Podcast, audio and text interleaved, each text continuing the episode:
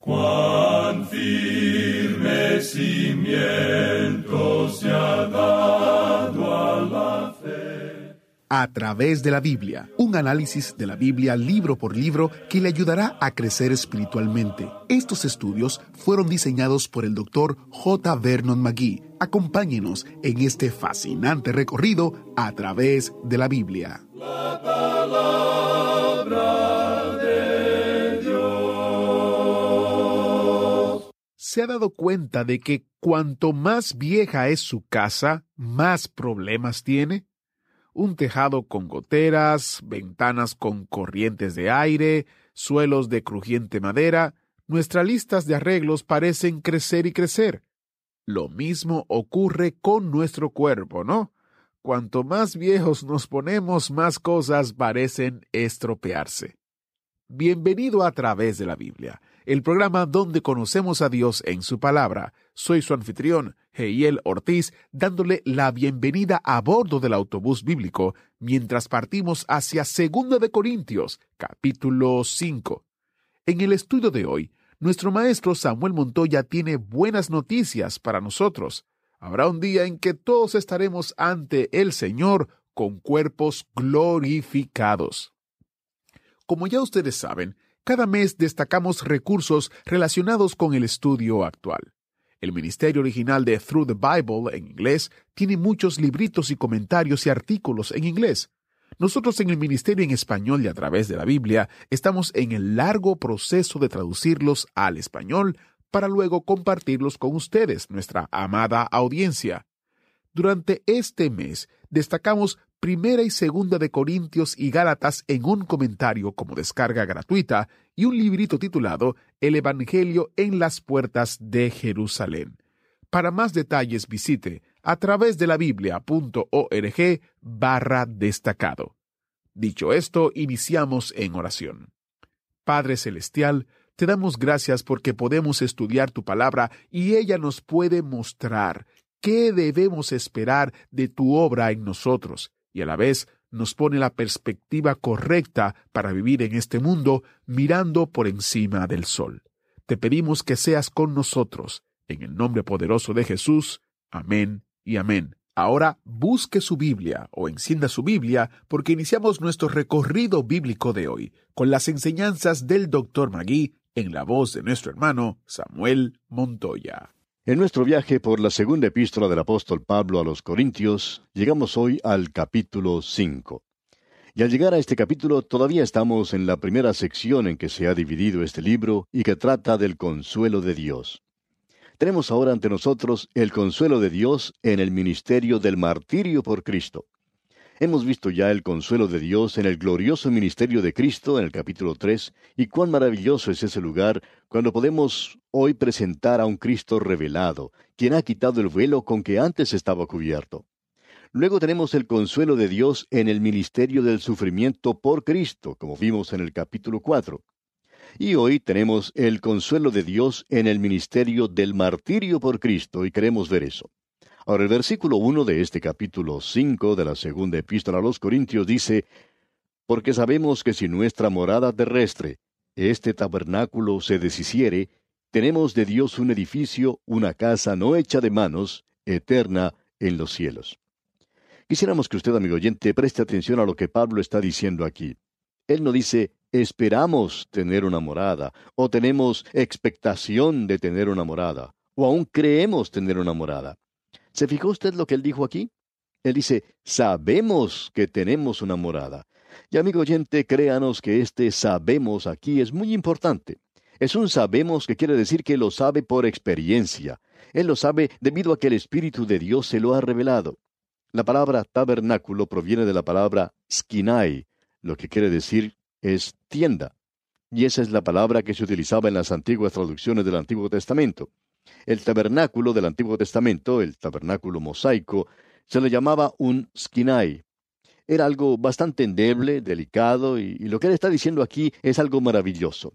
Este versículo siempre ha sido algo difícil para nosotros. Nunca hemos sido dogmáticos sobre la interpretación de este versículo y no creemos serlo tampoco hoy. Pero hemos llegado a convencernos que Él está hablando aquí no de un cuerpo temporal. Siempre hemos sugerido que si esta nuestra morada terrestre, este tabernáculo, esta tienda en la que vivimos, es decir, este cuerpo nuestro, que si se deshiciere, tenemos un edificio en Dios, una morada, una casa no hecha de manos, eterna en los cielos. Y hemos pensado por mucho tiempo que podría ser que Él nos había dado algo quizá temporalmente, algo así como cuando uno toma algo prestado, que no es suyo propiamente, lo utiliza por un tiempo y luego lo devuelve y el Señor nos da un cuerpo temporal hasta que nos vaya a dar un cuerpo nuevo. Pero nunca nos gustó eso. Pero nos parecía que eso era lo que estaba diciendo. Pero amigo oyente, quisiéramos que usted se dé cuenta que eso no es así. Lo que Pablo está diciendo aquí es que es eterno en los cielos, y eso no es temporal. Está hablando de un cuerpo nuevo que nosotros vamos a recibir. Observemos esto por un momento, amigo oyente, porque, hablando francamente, esta es una sección de la palabra de Dios bastante importante. Lo que es de suma importancia y algo que debemos tener bien clarificado en nuestras mentes y corazones es que existe un hombre interior y un hombre exterior. Usted recuerda que el apóstol Pablo habló sobre eso en el capítulo anterior. Él dijo que, aunque este nuestro hombre exterior se va desgastando, el interior, no obstante, se renueva de día en día. Hay muchas personas que no entienden esto muy bien. En cierta ocasión un oyente escribió y decía que la Biblia estaba llena de contradicciones. Él dijo, yo puedo probar esto, porque me canso de escuchar que fulano de tal ha ido a estar con el Señor. Y luego ustedes hablan de que el cuerpo va a ser resucitado o que las personas van a ser resucitadas de la muerte aquí. Eso es una contradicción. Pues bien, este hombre no ha interpretado esto correctamente, ya que el cuerpo es puesto en la tumba, pero el individuo, la persona verdadera, se ha ido a estar con el Señor. Si esa persona era creyente en Cristo, por supuesto usted puede ver que las cosas que se ven son temporales. Hay muchos oyentes que nos han estado escuchando por varios años y algunos han viajado para conocernos personalmente. Y cuando ellos vienen, nos conocen. Ven la casa en la que vivimos, es decir, esta tienda, y francamente hablando, esta tienda en la que yo vivo es algo bastante débil. Ya está siendo sacudida por el paso del tiempo y se está debilitando mucho. El cuadro que sugerimos estudiar se menciona allá en el libro de Eclesiastés, y confiamos que usted lo lea con tiempo en alguna ocasión. En el futuro llegaremos a esa sección de la Biblia y la estudiaremos. Lo que allí se presenta es lo que pasa a las personas que llegan a la ancianidad. Allí se nos habla claramente de lo que ocurre al cuerpo cuando se vuelve viejo. En Eclesiastés capítulo 12 versículo 3 dice, Cuando temblarán los guardas de la casa. Esta casa ya vieja. ¿Y quiénes son esos guardas? Pues bien, son estas piernas, estas rodillas que ya comienzan a temblar. Luego dice, y se encorvarán los hombres fuertes. ¿Y quiénes son esos hombres fuertes? Pues son los hombros. Mi esposa me dice a veces que debo caminar bien derecho. Y luego leemos, y cesarán las muelas porque han disminuido. Se le van a caer los dientes, amigo oyente, porque son pocos. Y continúa, y se oscurecerán los que miran por las ventanas. Hay personas que necesitan lentes bifocales o aún trifocales y quizás se puedan acordar cuando eran jóvenes que solo necesitaban lentes simples o absolutamente nada. Pero al avanzar la edad se necesita más ayuda para poder ver. Y dice, y las puertas de afuera se cerrarán por lo bajo del ruido de la muela. Hay hombres y mujeres que al llegar a la ancianidad tienen una voz bastante débil, quizá un poquito chillona, y eso es lo que está ocurriendo en todos nosotros. Este es el hombre exterior, pero existe un hombre interior, y ese hombre interior es espiritual. Es difícil para nosotros comprender esto. Ahora, Dios es una persona, pero Dios no es un Dios físico, material. Dios es espíritu.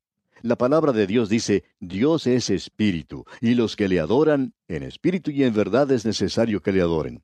Eso lo dijo el Señor Jesucristo mismo. Uno escucha a la gente a veces decir, ah, no me gusta llegar a ser viejo. Amigo oyente, uno puede disfrutar de eso. Uno puede disfrutar el llegar a viejo, jubilarse y llegar a hacer las cosas que uno quiere hacer. Y esto es algo maravilloso. El médico le dice a uno, yo quiero que usted haga lo que le plazca. Y la esposa de uno le puede decir que haga otras cosas y uno le puede decir lo que dijo el médico, aunque a veces eso no da resultado, por supuesto. Pero permítanos decirle, amigo oyente, que esto es algo maravilloso, porque cada año que pasa nos acerca más y más a Él. Algún día cercano le podremos ver personalmente vamos a ver al Señor Jesús cara a cara, aquel que nos amó y se entregó por nosotros.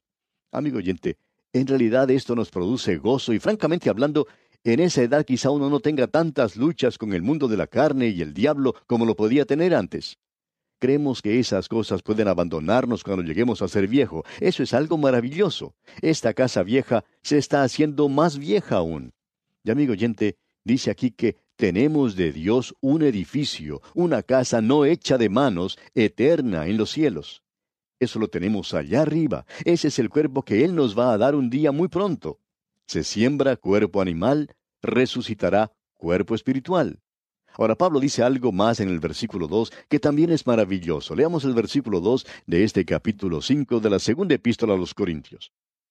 Y por esto también gemimos, deseando ser revestidos de aquella nuestra habitación celestial. Bueno, nosotros nos quejamos, gemimos en este cuerpo y uno no puede hacer otra cosa. Luego en la primera parte del versículo 4 dice, porque asimismo los que estamos en este tabernáculo gemimos con angustia, el autor de estos estudios bíblicos, el doctor J. Vernon McGee, contaba que él había construido un lugar para poder estudiar sobre el garaje de su casa. No lo había podido hacer en la iglesia porque allí tenía nada más que su oficina. Por tanto, había hecho un lugar para estudiar en su casa. Y como el lugar era amplio, a veces podía dormir allí mismo. Y él contaba que cuando se levantaba por la mañana y tenía que bajar las escaleras, notaba que no era tan fácil hacerlo y cuando recién se levantaba se quejaba y gemía y cada paso que daba era un quejido. Y él dice que su esposa le indicaba que no hiciera eso, a lo cual él respondía que en las escrituras dice que uno puede quejarse, que puede gemir, porque Pablo dice que gime en esta casa. Y yo quiero gemir en la casa donde yo estoy, decía el doctor Magui. Bien, pasando ahora al versículo 3 de este capítulo 5 de la segunda epístola a los Corintios, el apóstol Pablo dice algo muy diferente. Leamos ese versículo pues así seremos hallados vestidos y no desnudos. Esto es algo bastante interesante. Uno de estos días Él llamará a los suyos para que salgan de este mundo, aquellos que serán arrebatados para reunirse con el Señor en las nubes, y vamos a tener que aparecer delante de Él. ¿Y cómo vamos a hacerlo? Pues bien, vestidos con su justicia. Pero no todos aquellos que van a ser resucitados serán vestidos con su justicia porque el Señor Jesucristo fue entregado por nuestras transgresiones y resucitado para nuestra justificación. Y hay muchas personas que no han aceptado esto. Ellos han rechazado al Señor Jesucristo, y por tanto se nos dice que es una resurrección tanto para los justos como para los injustos. Eso es lo que Pablo dice allá en los Hechos capítulo 25, versículo 15. El Señor Jesús mismo lo dijo en el Evangelio según San Juan capítulo 5, versículo 29. Dice, y los que hicieron lo bueno saldrán a resurrección de vida, mas los que hicieron lo malo a resurrección de condenación. Ahora él aquí está hablando de la resurrección cuando seremos revestidos. Pablo dice que nosotros vamos a ser vestidos con la justicia de Cristo. Amigo oyente, ¿se ha preguntado usted alguna vez cómo va a estar ante su presencia? ¿Va a estar usted vestido con la justicia de Cristo? ¿Aceptado en el amado? Eso es algo maravilloso. Ese es nuestro estado y de esa manera apareceremos ante Él. Usted puede notar aquí que hay una resurrección de aquellos que aparecerán ante el gran trono blanco. Y aquí serán juzgados los perdidos, cada uno según sus obras. Ellos no están vestidos con su justicia, por tanto van a ser juzgados por sus obras. Y de esa manera es como ellos eligieron que se hiciese. En realidad, la Biblia no menciona solamente un día de juicio. Habrá en realidad como unos ocho juicios que son mencionados en las Escrituras. Está el juicio de los pecados del creyente en la cruz de Cristo.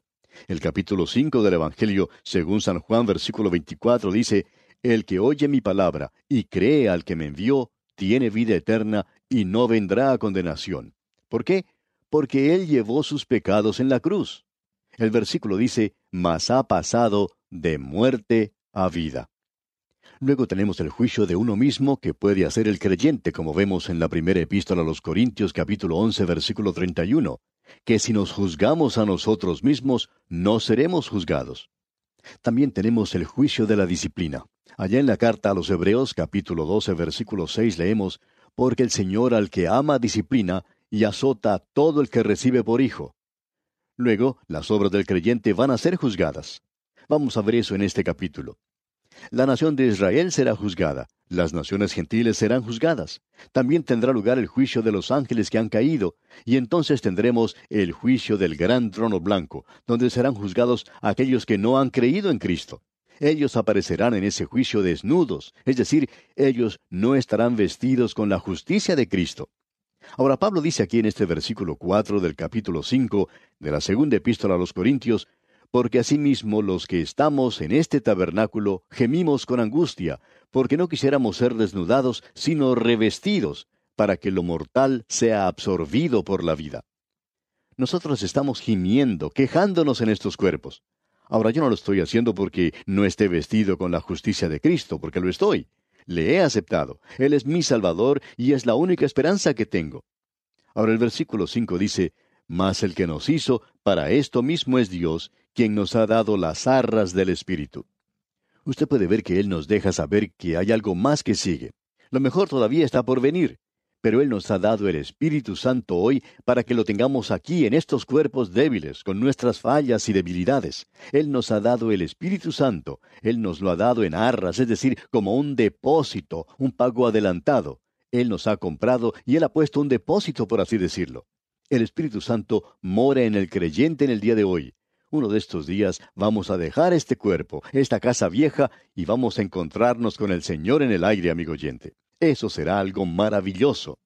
Luego Pablo continúa diciendo en el versículo 6 de este capítulo 5 de la segunda epístola a los Corintios, Así que vivimos confiados siempre, y sabiendo que entre tanto que estamos en el cuerpo, estamos ausentes del Señor.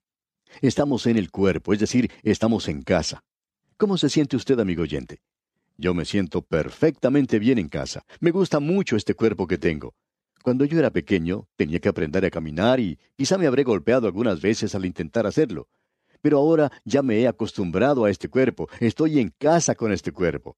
Pero quiero decirle, amigo oyente, que cuando estoy así en el cuerpo, estoy ausente del Señor. Eso es lo que Pablo está diciendo aquí, que mientras nosotros estamos en casa, en este cuerpo, estamos ausentes del Señor.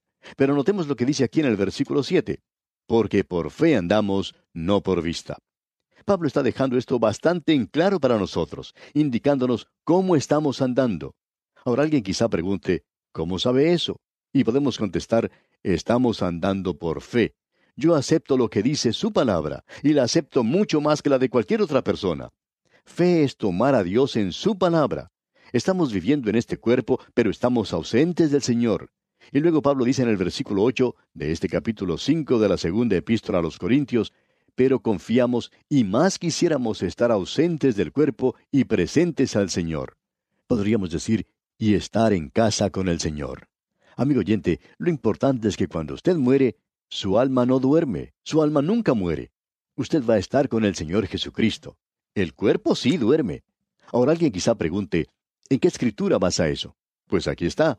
Decimos que dormimos en el Señor. En su primera epístola a los Corintios capítulo 15 versículo 51 dice el apóstol Pablo, He aquí os digo un misterio. No todos dormiremos, pero todos seremos transformados. Ahora eso no es un dormir de quedar sin sentido, eh, inconsciente. El cuerpo duerme y el cuerpo es el que será resucitado. La resurrección no se refiere al alma o al espíritu, sino que se refiere al cuerpo. La palabra que se utiliza aquí es anostasis, que quiere decir ponerse de pie. Así es que andamos por fe en el día de hoy. De esa manera es como debemos caminar hoy. El versículo 8 nuevamente dice, pero confiamos y más quisiéramos estar ausentes del cuerpo y presentes al Señor. Podemos decir, amigo oyente, que Pablo podría estar diciendo, estamos deseando o estamos esperando eso. Yo estoy esperando eso, pero quiero tener cuidado. Ahora Pablo dice en el versículo 9, por tanto, procuramos también, o ausentes o presentes, serle agradables. Ahora, ¿cómo es esto de serle agradable? Pues bien, él va a hablar sobre esto. Leamos ahora el versículo 10 de este capítulo 5 de la segunda epístola a los Corintios. Porque es necesario que todos nosotros comparezcamos ante el tribunal de Cristo, para que cada uno reciba según lo que haya hecho mientras estaba en el cuerpo, sea bueno o sea malo porque es necesario que todos nosotros comparezcamos ante el tribunal de Cristo. Aquí se está hablando del lugar llamado Bema. Ese era un lugar donde los jueces de la ciudad hacían comparecer ante ellos a ciertos ciudadanos para tratar de juzgar las cosas que ellos habían hecho. No era cuestión de vida o muerte. Aquí no se trata del gran trono blanco, es el tribunal de Cristo. ¿A quién está hablando Pablo aquí? Él está hablando a los creyentes, todos nosotros los creyentes debemos comparecer para recibir la recompensa o la pérdida de la recompensa por las cosas que hayamos hecho con nuestro cuerpo. Cuando nosotros llegamos ante su presencia, ya hemos acabado con este viejo cuerpo. Pero, amigo oyente, ¿cómo lo usó usted? ¿Cómo vivió en este mundo? Por tanto, Pablo deja bien en claro que él quería quedarse aquí y tratar de hacer las cosas lo mejor posible. Por eso es que Pablo podía decir allá en su carta a los filipenses, usted recordará, para mí el vivir es Cristo y el morir es ganancia. Él decía, el ir con Cristo es mucho mejor, pero yo quisiera quedarme un poco más. Me gustaría quedarme para beneficio de los demás. Me gustaría predicar el Evangelio un poco más. El autor de estos estudios bíblicos, el doctor J. Vernon McGee, contaba que en cierta ocasión él recibió una carta de un buen amigo, quien le escribió cuando se enteró que tenía cáncer, y en la carta ese amigo le decía, otros están orando para que el Señor le sane, pero yo estoy orando para que el Señor se lo lleve, porque sé que usted está listo. El doctor Magui dice que le contestó, un momento, usted deje que el Señor decida eso. Eso es algo entre el Señor y yo. Usted no se mete en esto porque yo soy como ese jovencito que cuando un predicador una noche preguntó, ¿cuántos de ustedes quieren ir al cielo? Todo el mundo levantó la mano, menos ese muchacho. El predicador lo miró y le preguntó, ¿Qué? ¿No quieres ir al cielo? A lo cual el joven le contestó, Seguro que quiero ir al cielo, pero yo pensaba que usted estaba tratando de enviar a un grupo esta misma noche. Y añade el doctor Magui, bueno, yo soy como ese muchacho. No quiero ir en este mismo momento cuando tenía ese cáncer. Pues bien, Pablo tampoco quería partir. Él dijo que quería quedarse, y yo quiero también quedarme en este cuerpo tanto como sea posible. Pablo dice, confiando en esto, yo sé que quedaré, que aún permaneceré con todos vosotros para vuestro provecho y gozo de la fe. Quería predicar más de Cristo a la gente. Él decía, yo quiero que Cristo sea magnificado en mi cuerpo. Presente o ausente, yo quiero que Cristo sea magnificado para ser aceptado por Él y poder recibir la recompensa. Bien, aquí vamos a detenernos por hoy, amigo oyente. Confiamos en que usted sintonice nuestro próximo programa cuando continuaremos este estudio de la segunda epístola del apóstol Pablo a los Corintios. Mientras tanto, es nuestra oración que el Señor le bendiga ricamente. Muchas gracias al maestro Samuel Montoya. ¡Qué gran estudio! Si usted está en el punto de su vida en el que su cuerpo está gimiendo, tenga esperanza. Hasta entonces, sigamos el ejemplo de Pablo y busquemos formas de magnificar a Jesús con nuestras vidas. Si desea pasar un poco más de tiempo en esta sección de la palabra de Dios, hay varias opciones para volver a escuchar el mensaje de hoy de manera gratuita. Visite a través de la Biblia.org barra escuchar para descubrir todas las opciones que incluyen instalar nuestra aplicación en su teléfono o escuchar en Spotify. ¿Qué significa ser un siervo de Dios? Eso es lo que descubriremos mañana al continuar nuestro recorrido de cinco años a través de toda la palabra de Dios. Soy Heiel Ortiz y yo no sé ustedes, pero estoy muy emocionado con el estudio de mañana, así que les espero en una próxima entrega de su programa a través de la Biblia. Agradecemos que nos acompañara en el estudio de hoy. Le invitamos a que visite nuestro sitio en internet a través de la biblia.org. Ahí puede suscribirse para recibir las notas y bosquejos de lo que estamos estudiando y noticias del ministerio. También encontrará la variedad de libros y materiales gratuitos que tenemos para usted. El sitio es a través de la biblia.org. Todo lo que hacemos es posible gracias al Señor y a personas como usted que se unen a nosotros en la obra de llevar la palabra entera al mundo entero. A través de la Biblia es una producción de Radio Transmundial.